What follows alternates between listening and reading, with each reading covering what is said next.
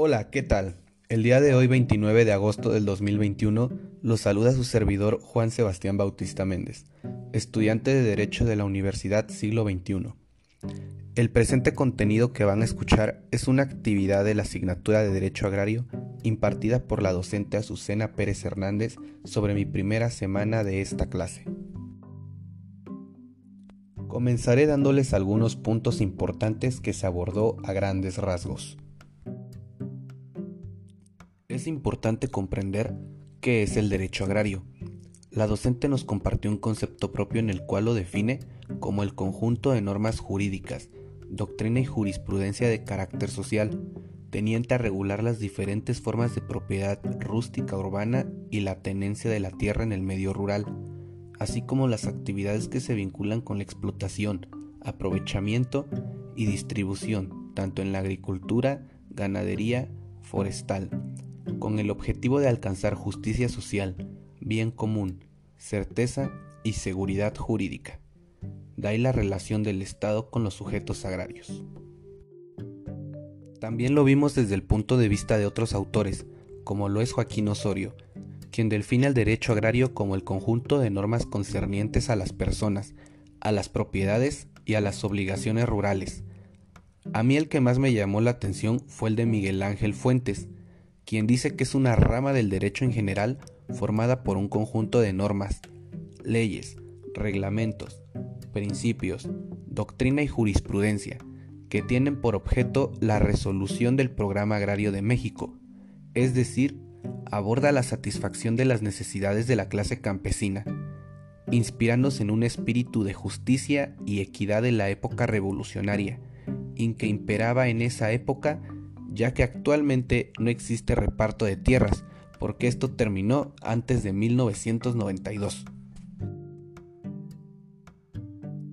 Para un mejor entendimiento de lo que tratará esta materia, la maestra nos dejó un trabajo de investigación y análisis de cómo se relacionaba el derecho agrario con otras ramas del derecho en general y las ciencias auxiliares que sirven de apoyo a esta.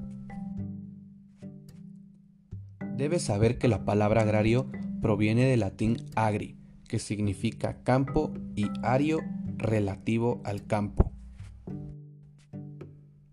que agropecuario es un término que engloba dos actividades, agro relativo a la agricultura, o es decir, siembra, y pecuario, crianza de animales, es decir, el ganado, con fin de producción alimenticia.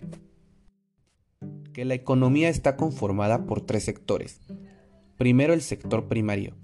Es la actividad productiva de extracción, obtención de recursos naturales, es decir, la materia prima de animales, vegetales y minerales. El sector secundario es el segundo y es la actividad que convierte la materia prima en bienes y productos por medio de fábricas, talleres, laboratorios y de construcción, etc. El tercero es el sector terciario. Es una actividad económica que solo refiere a los servicios, entre ellos el comercio, la comunicación y el transporte y las personas que trabajan el campo comprenden principalmente el sector primario. Que la naturaleza del derecho agrario es económico-social, donde sus reglas se orientan a ofrecer solución a inconvenientes de explotación de las tierras. Que existen diferentes tipos de tierras al interior de un núcleo de población agrario, que está regularizado por un programa como procede, siendo las tierras de asentamiento humano que es su zona urbana donde construyeron sus casas llamados solares y su fondo legal. Y cada sola está amparada con un documento llamado título de propiedad. Las tierras de uso común, que por lo general son los cerros o superficies extensas a las orillas del núcleo de población agrario, y éstas se amparan en un porcentaje proporcional para cada uno de sus integrantes del núcleo, y cuentan con un certificado de uso común, y las tierras parceladas, que son pequeñas superficies de cultivo o para el cuidado y crianza de sus animales amparadas en un certificado parcelario. El documento con el que se rige cada núcleo de población agrario, el cual regula su organización económico-social de los sujetos agrarios respectivamente, es el reglamento interno en los ejidos y estatutos comunales en las comunidades. Este sistema jurídico escrito se caracteriza porque tiende a normar la vida de los sujetos agrarios. Se refiere a las personas que trabajan el campo. Existen sujetos agrarios y se dividen en personas físicas y colectivas. Las colectivas pueden ser un núcleo de población y que puede ser entendido como ejido o comunidad.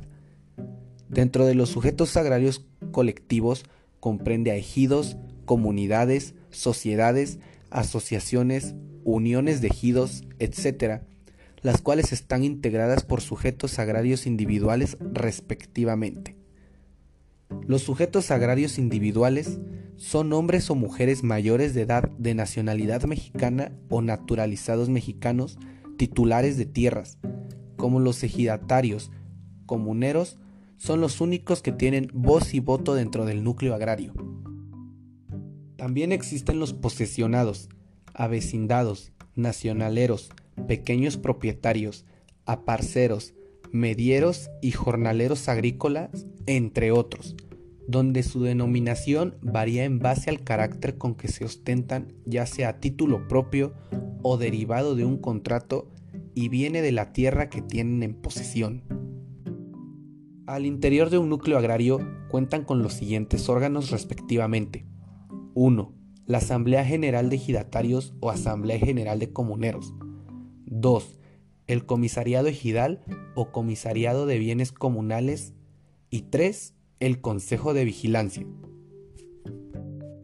Hasta aquí llegamos al final de nuestro primer podcast, esperando que haya sido de su agrado e interés. Si quieres saber más de derecho agrario, te invito a seguir a la abogada agraria de Puebla en sus redes sociales. Muchas gracias por sintonizarnos y hasta luego.